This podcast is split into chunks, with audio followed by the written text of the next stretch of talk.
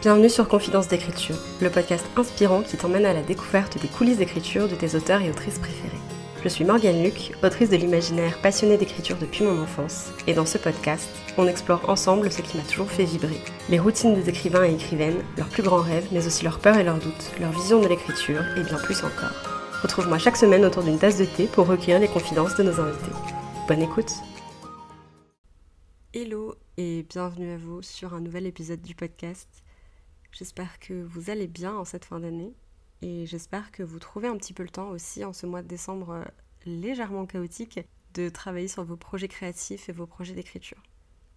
En toute transparence, c'est la deuxième fois que j'enregistre cet épisode. J'en ai fait une première version en début de semaine et j'étais un peu fatiguée, j'étais un peu démotivée, démoralisée et j'aime pas particulièrement l'énergie que j'ai transmise dans cet épisode. Donc aujourd'hui, je me sens bien mieux je me suis levée ce matin en me disant Ouh, la journée va être dure, la journée va être longue, parce que j'avais pas assez dormi. Et en fait, je suis allée au crossfit. J'avais euh, une séance de crossfit euh, dans la matinée à 9h30. D'habitude, j'y vais un peu plus tard dans la journée. Et ça m'a donné un boost, ça m'a vraiment. Euh, ouais, c'était un vrai kick de motivation et de, bien-être. Je me suis sentie hyper bien quand la, la séance s'est terminée. J'avais bien transpiré, j'avais bien déchargé mes émotions et mon énergie dans, le, dans la pratique, donc c'était vraiment hyper cool. J'ai commencé le CrossFit euh, il y a peut-être un mois et demi, je pense. Et ça a honnêtement été une des meilleures décisions, je pense, que j'ai prises en cette fin d'année 2023. J'aime tellement ça et ça me fait beaucoup de bien, physiquement et mentalement. Donc voilà, je suis pleine de bonnes énergies, pleine de bonnes ondes et beaucoup plus apaisée que je l'étais en début de semaine. Et je me suis dit que j'allais réenregistrer cet épisode parce que je préfère vous partager un contenu dans lequel euh, je me sens bien. Mais donc nous sommes de retour aujourd'hui. J'ai vraiment j'ai préparé toute l'ambiance. Là, je suis posée dans mon canapé, un peu tranquille, je me suis acheté une tasse un peu bah, la semaine dernière, en fin de semaine dernière, je suis allée faire du shopping de Noël de dernière minute avec ma sœur et je suis tombée sur une tasse en porcelaine dans un magasin que j'ai trouvé absolument magnifique. Du coup, je l'ai acheté. C'était mon cadeau de Noël de moi à moi, on va dire. Et donc là, je me suis préparé une petite infusion. Alors celle-ci est aux amandes et à la vanille, je crois. Elle vient du palais d'été. En fait, je l'ai découverte il y a quelques mois parce qu'une copine m'en avait donné un échantillon euh, dans un petit cadeau qu'elle m'avait fait. Et euh, depuis, je suis juste mais accro. Enfin, je suis très fan de, tout ce qui et tout ça, mais euh, avec l'anxiété, euh, dernièrement, je me suis rendu compte que je pouvais pas beaucoup boire de thé parce que la théine, ça affole mon corps euh, de façon beaucoup plus intense que ce que je pensais. Du coup, j'ai dû freiner un peu là-dessus. Donc, je me dirige plus vers des, infusions ou des rooibos. Et donc là, ça en est un. Donc, voilà, absolument excellent. Si jamais vous êtes un petit peu dans ces dans ces notes-là d'amandes et de vanille, euh, je vous recommande fortement celui-ci, il est génial. Mais du coup, on va déguster ça, enfin je vais déguster ça pendant qu'on papote. N'hésitez pas de votre côté aussi à vous faire un thé, un chocolat chaud, un café, à boire de l'eau aussi, très important, rester hydraté, ça c'est cool. Pendant qu'on discute un petit peu de tout ça. Donc aujourd'hui, qu'est-ce qu'on fait? Puisque je crois que je n'ai pas introduit cette partie-là de l'épisode. Aujourd'hui, on va faire le End of the Year Writing Tag. C'est un petit tag d'écriture de fin d'année, comme le nom l'indique qui a été créée par Alice Posier, l'autrice de À vivre avec. Elle l'a créé et posté en vidéo sur YouTube, sur sa chaîne YouTube. Je vous mettrai le lien dans les notes de l'épisode. Et je l'avais trouvé le concept vachement fun de pouvoir revenir un petit peu sur les temps forts, les apprentissages et tout ça de, l'année en écriture. Et je me suis dit que bah, cette année j'allais le reprendre. C'est la première fois que je le fais. Mais ça, voilà, c'est un truc, je suis plutôt cliente. J'aime bien euh, faire un récap en fait, sélectionner les infos de, l'année et puis pouvoir euh, garder une trace de ça. Donc si jamais ça vous intéresse de le faire aussi pour voir un petit peu vos progressions, votre évolution euh, d'une année sur l'autre, parce que finalement, cette année on le fait là ensemble. Si je le fais l'année prochaine, je me dis, on sera potentiellement un peu tous dans des endroits et des situations complètement différentes. Et c'est fou en fait de pouvoir se retourner comme ça et de voir un petit peu le, parcours et le temps qui a passé. Je trouve ça trop cool. Donc, euh, donc voilà, aujourd'hui c'est ce qu'on va faire. On va répondre aux questions de cet acte d'écriture. Je vais aussi essayer de faire en sorte de boire mon thé pendant qu'il est encore chaud.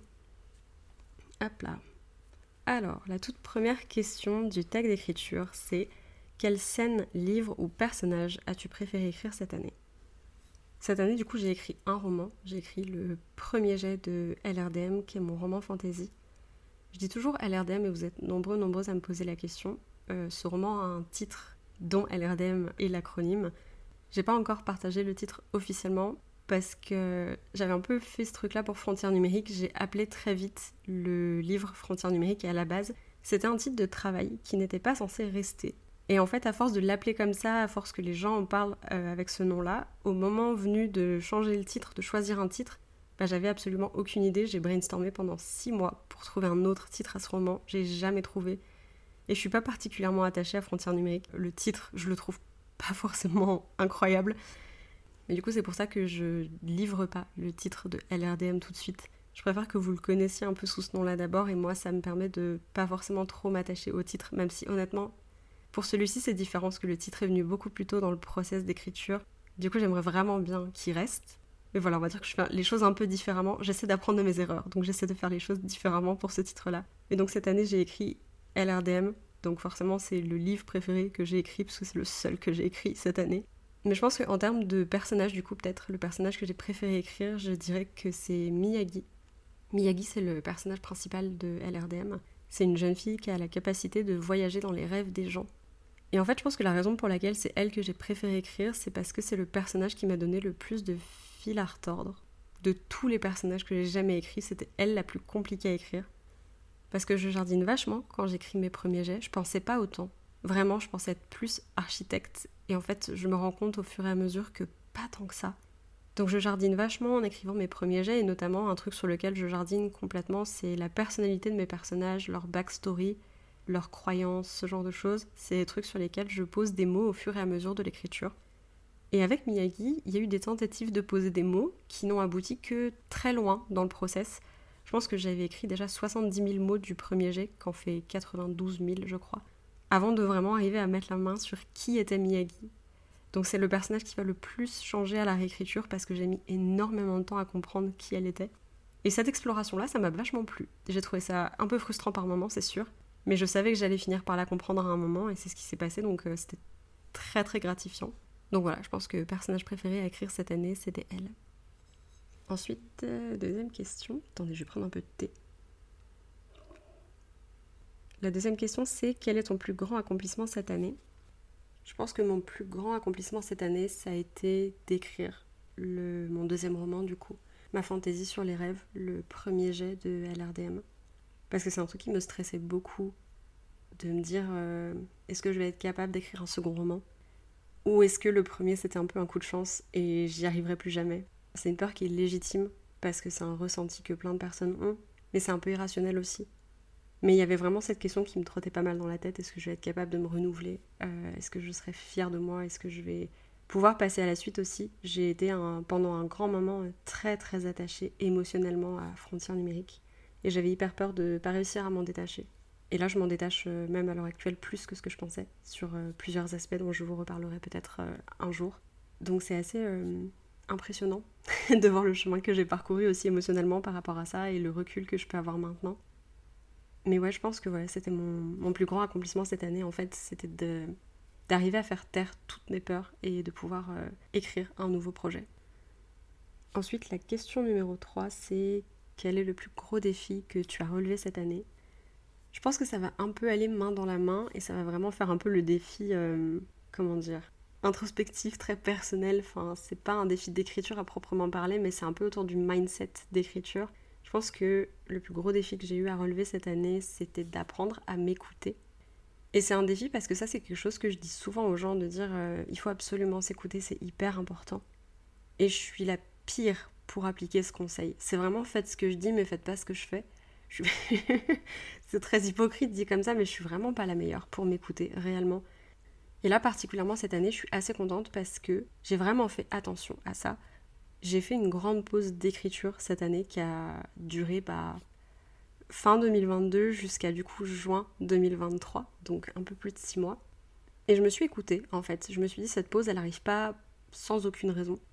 J'avais pas l'énergie d'écrire, j'avais pas forcément l'envie d'écrire. J'étais plus animée par la peur de pas savoir le faire, de me dire euh, si je m'arrête trop longtemps, je vais jamais pouvoir reprendre, je vais jamais pouvoir écrire un deuxième roman. Enfin voilà, genre ce genre d'angoisse un peu qui revenait. J'avais besoin d'une pause, j'en avais un peu conscience, mais tout dans ma tête me criait genre surtout ne fais pas de pause, ce sera encore plus dur de te remettre en selle après. Et j'ai décidé de pas écouter ce truc-là et de m'écouter moi et de me dire ok si mon instinct ma fatigue, mon énergie, ma créativité me disent de faire une pause, il faut que je la fasse. C'est hyper important. Et du coup, je pense que ouais, le, plus gros défi à relever, ça a été de, m'écouter moi et de ne pas puiser encore plus dans un truc où j'avais plus assez à donner. Enfin, on dit en anglais, genre, tu peux pas verser d'une théière vide. Et c'est vrai en fait, une fois qu'il n'y a plus rien, on peut plus donner, on peut plus créer. Donc moi j'avais besoin que ce truc-là se remplisse à nouveau et je me suis écoutée, j'ai laissé ma théière créative se remplir. Et ça n'a pas été facile, mais je pense que c'est le plus gros défi que j'ai relevé euh, en 2023 et que j'espère vraiment continuer aussi à pouvoir euh, garder sur les années d'après parce que ça a quand même fait une sacrée différence. Petite gorgée de thé qui est en train de refroidir. En plus, j'adore cette tasse parce qu'elle est vachement grande au final. Je pensais pas, c'est la première fois que je bois dedans. Je l'aime beaucoup. Hop. Ensuite, question numéro 4, les chansons principales de ta playlist d'écriture. Alors attendez, bougez pas parce que j'ai une petite playlist pour LRDM. Le truc qui est trop marrant, c'est que hum, il y a la rétrospective Spotify qui est sortie il y a pas si longtemps que ça. Et moi, il faut savoir que j'ai tendance à écrire sur des chansons en boucle. Je les mets en, boucle pendant une heure, deux heures, et j'écris avec la même chanson dans les oreilles. Et du coup, dans ma rétrospective, il y a des chansons qui ressortent dans mon top 5 des plus écoutées qui sont dans la playlist parce que je les ai juste mais saignées pendant que j'écrivais. Du coup, en premier, il y a Ceilings de Lizzie McAlpine, qui est une chanson qui avait pas mal trend sur TikTok et Instagram à un moment parce que le bridge est incroyable et il y a un peu cette idée de parler des rêves et de se réveiller d'un rêve. Donc ça me, ça me parlait beaucoup, je l'aime beaucoup. Ensuite, euh, il y a Speechless de Naomi Scott que j'ai beaucoup écouté aussi parce que j'adore l'ambiance de cette chanson et elle me fait beaucoup penser à Ambroise qui est un des personnages. Et ensuite, il y a Middle of the Night de Ellie Dué. Je ne sais pas comment prononcer. Ellie elle et les deux, on va l'appeler comme ça, que j'aime beaucoup. Alors pour le coup, pas du tout pour ses paroles qui n'ont absolument aucun rapport avec euh, le roman, mais juste pour l'ambiance et les visuels que cette chanson déclenche dans ma tête. Ensuite, question numéro 5, une scène, un livre ou un personnage qui t'a étonné. Je pense qu'en vrai là je pourrais citer plein plein de trucs parce qu'il y a eu, bah, comme je vous disais, comme je suis un peu jardinière pendant que j'écris, il y a plein de scènes que j'ai découvertes et qui ont été des révélations pendant l'écriture. Bah, beaucoup de scènes qui entourent le passé des personnages et qui sont mes personnages. Mais je pense qu'une scène qui m'a le plus étonnée parce que c'est un élément narratif que j'avais en tête depuis le début. Genre je savais que je voulais ce truc-là mais je savais pas du tout comment ça allait découler dans le texte. Et en fait ça a découlé dans une scène où il y a un des personnages, Kai, qui part peindre au grenier. Et en fait cette scène c'est trop marrant parce que depuis le début je veux qu'il y ait un truc avec cette peinture-là en particulier. Et je sais pas comment l'articuler. Et là d'un coup tout a décanté mais parfaitement. Genre tous les nœuds narratifs se sont rejoints au même endroit sans que je enfin sans j'ai l'impression de l'avoir fait exprès. Moi ça m'a fasciné en fait de voir que inconsciemment tout se dirigeait là et ce truc là que j'avais pas compris et que je savais pas comment mettre en place avant a pris sens soudainement. Donc ça c'est trop cool. La scène va pas mal changer je pense à la réécriture parce qu'elle va s'imbriquer différemment dans le texte et tout ça mais je l'aime énormément et je suis hyper contente parce qu'elle fait beaucoup de... enfin elle a énormément de sens. Et du coup je vais pouvoir la réutiliser sans problème et ça je trouve ça très cool donc. Donc voilà la scène de la peinture dans le grenier. Ensuite numéro 6 c'est le moment du love. Les personnes qui t'ont inspiré et motivé cette année. Il y en a beaucoup alors quand je dis inspiré c'est pas forcément inspiré dans mon écriture au sens inspiré dans mes histoires et tout ça mais par contre inspirées au niveau de leur parcours, au niveau de leur réflexion, de ce qu'elles ont pu m'apporter, de ce qu'on a pu partager. Voilà, je pense à pas mal de, de copaines d'écriture du coup, Anaïs, forcément, parce que juste, voilà, Anaïs. D'ailleurs, en plus, c'est hyper marrant parce que Anaïs a une chaîne, donc No Not Art si jamais. Anaïs a une chaîne de vlogs sur YouTube. Et quand je regarde ces vlogs, ça me donne envie, mais ça me démange d'écrire. J'ai rarement ressenti ça en regardant un vlog, mais pour le coup, avec Anaïs, c'est à chaque fois, ça me motive de ouf. De toute façon, c'est une personne qui m'inspire et qui me motive énormément euh, au quotidien. Enfin, voilà, juste quand on me parle, quand je regarde ses vidéos, quand on s'appelle, enfin, à chaque fois, vraiment, je ressors avec des boosts de créativité incroyables. C'est une personne que je trouve euh, géniale. Après, je pense aussi à toutes mes copaines d'écriture. Pareil, là, Marie, Ludmilla, si jamais vous passez par là. Mariva aussi, dont j'ai fait la rencontre cette année, si je ne dis pas de bêtises, qui a été euh, vraiment une, révélation. on a tellement parlé d'écriture, de publication et tout ça. C'est c'est génial en fait de pouvoir avoir des liens comme ça avec, euh, avec les gens. Il y a aussi eu plein d'autres personnes, forcément, enfin, genre toutes les copaines qui ont publié des romans, qui ont signé des contrats, avec qui j'ai pu discuter un petit peu de leur projet, de leur parcours. Beaucoup de gens aussi que j'ai reçus sur le podcast, qui m'ont beaucoup motivé, beaucoup inspiré, avec qui j'ai pu discuter euh, en off parfois et qui m'ont donné des conseils, partagé des réflexions et des points de vue sur des trucs qui m'ont fait beaucoup de bien par rapport à des interrogations que j'avais. Enfin, c'est des liens qui, moi, m'ont fait énormément de bien et qui, je pense, m'aident beaucoup à grandir en tant qu'autrice. D'ailleurs, là, à l'heure où j'enregistre, je me fais la réflexion que c'est assez fou de voir à quel point j'ai progressé parce que je suis une des premières à dire que l'écriture, c'est pas si solitaire que ça. Ou en tout cas, ça ne devrait pas l'être. Parce que oui, c'est sûr, on est toujours seul quand on pose les mots sur le clavier, mais on n'est jamais vraiment seul dans le processus. C'est mieux d'être entouré. Avoir des copains dans ce milieu-là, c'est juste oufissime. En fait, ça apporte tellement humainement et même au niveau de l'écriture et tout. Et je me fais cette réflexion-là de, pour la première fois, il y a quelques semaines, j'ai parlé de certains sujets pour décanter un peu un processus de réflexion que j'ai en ce moment. Parce qu'en fait, je veux pas continuer euh, à faire la meuf un peu genre euh, individuelle de mon côté, un peu solitaire. J'ai tendance à pas forcément trop kiffer quand il y a des gens qui regardent par-dessus mon épaule pendant que j'écris, entre guillemets. Et en même temps, plus ça va et plus je me rends compte qu'en fait, avec les bonnes personnes, ça me dérange pas du tout et au contraire, c'est une vraie force, c'est une vraie ouverture d'esprit. Et c'est comme ça qu'on progresse aussi et qu'on apprend encore plus et tout ça. Donc il y a eu beaucoup de gens qui m'ont inspiré, qui m'ont motivé cette année, beaucoup de gens avec qui j'ai pu parler, beaucoup de gens dont j'ai pu apprendre, parce que j'ai tellement de choses à apprendre. Enfin, mais je trouve ça incroyable de, me dire là où j'en suis aujourd'hui. Alors j'ai pas publié 15 000 livres, j'ai pas écrit 15 000 trucs, j'ai pas 15 ans de métier, euh, ni dans l'édition, ni dans l'écriture derrière moi, on est d'accord avec ça, mais voilà, j'ai quand même un certain bagage de par mes études, de par les expériences professionnelles que j'ai eues, de par un roman que j'ai aussi publié, enfin voilà. Mais il y a tellement de choses à apprendre encore au-delà de tout ça, et je me dis, c'est fou de pouvoir évoluer dans une sphère créative où euh, il n'y a jamais de fin en fait à l'apprentissage. Ça, c'est vraiment un truc qui me nourrit aussi énormément. Donc voilà, beaucoup de gens, cette réponse devient trop longue et beaucoup trop émotionnelle, mais beaucoup de gens qui m'ont inspiré. Mais voilà, c'est les rencontres, ça a été une vraie force cette année pour moi en 2023 et euh, j'en suis hyper reconnaissante. Ensuite, question numéro 7, une période difficile que tu as traversée cette année en rapport avec l'écriture? En rapport avec l'écriture, juste après la sortie de mon premier roman en auto-édition, j'ai fait un burn-out. Donc, euh, pas forcément la période la plus fun, on va pas se mentir. Ça a aussi amené euh, beaucoup de remises en question, beaucoup de peur, beaucoup de doutes. Ça a participé au fait que j'avais plus l'énergie d'écrire non plus. Et ça m'a mis une petite claque parce qu'au final, je me suis quand même rendu compte que je pouvais pas faire ça à chaque fois en fait et qu'il allait falloir que j'apprenne à trouver un rythme aussi, à ménager mon énergie. Ça c'est important. Je suis pas la meilleure à faire ça. Je suis un peu brute de décoffrage dans mes passions. J'ai tendance à foncer dans le tas et euh, foncer dans le mur.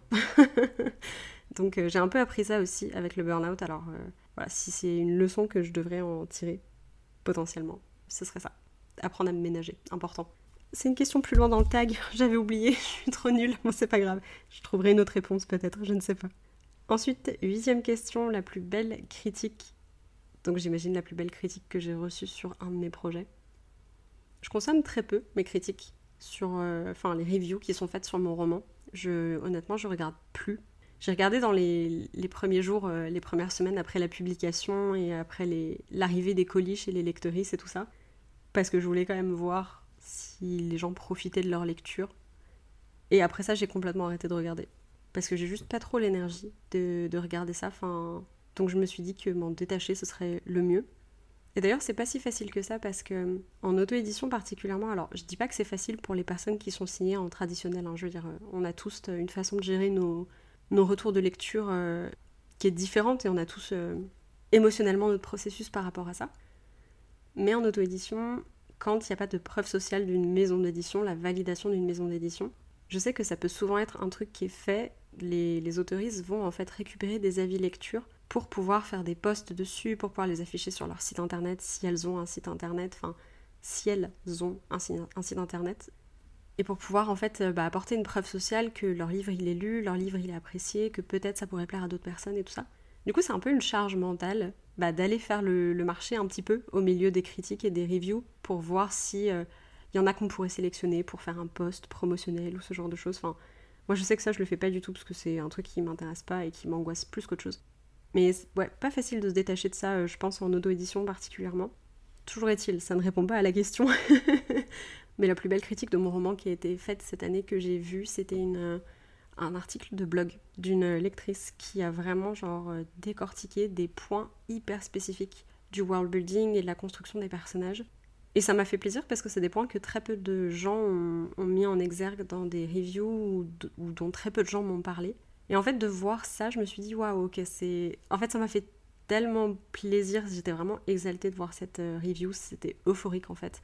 Ça m'a fait tellement plaisir que quelqu'un puisse voir ce genre de petites choses et tous les détails que j'ai insufflés dans le roman et tout.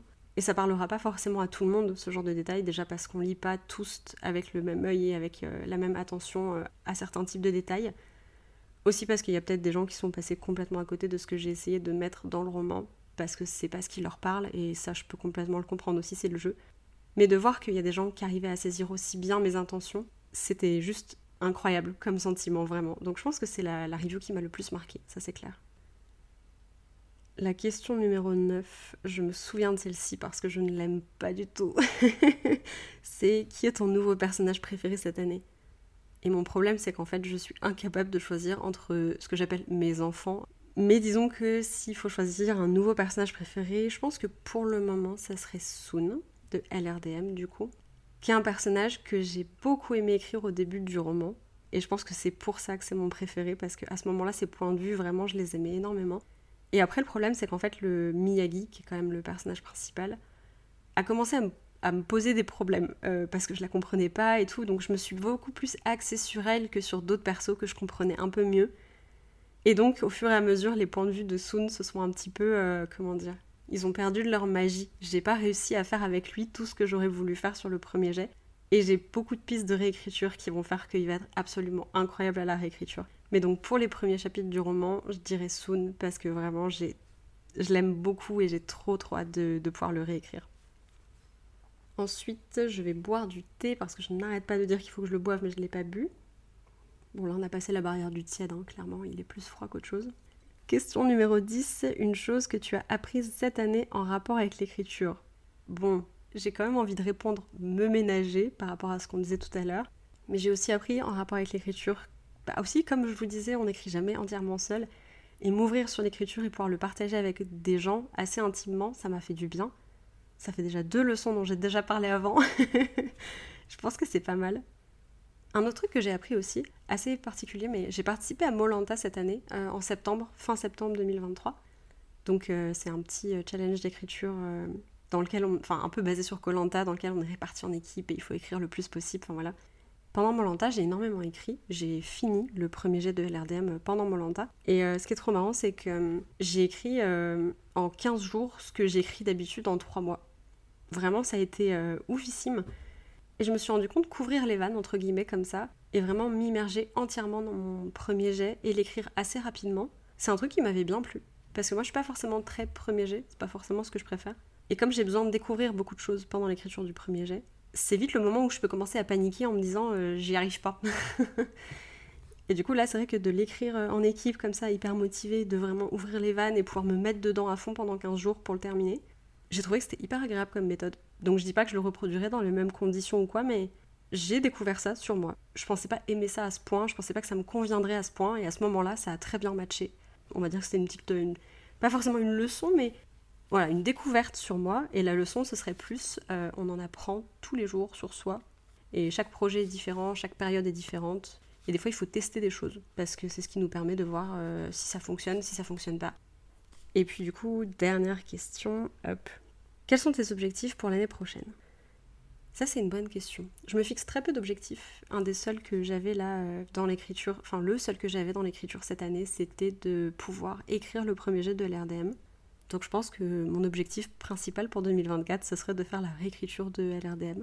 En ce moment, je travaille pas trop dessus du tout. J'ai commencé un petit peu à planifier un début de réécriture et puis après j'ai eu besoin de juste faire autre chose. J'étais pas trop dans le mood. J'ai pas l'énergie de m'investir dans une réécriture que je veux un peu plus propre et tout ça maintenant tout de suite.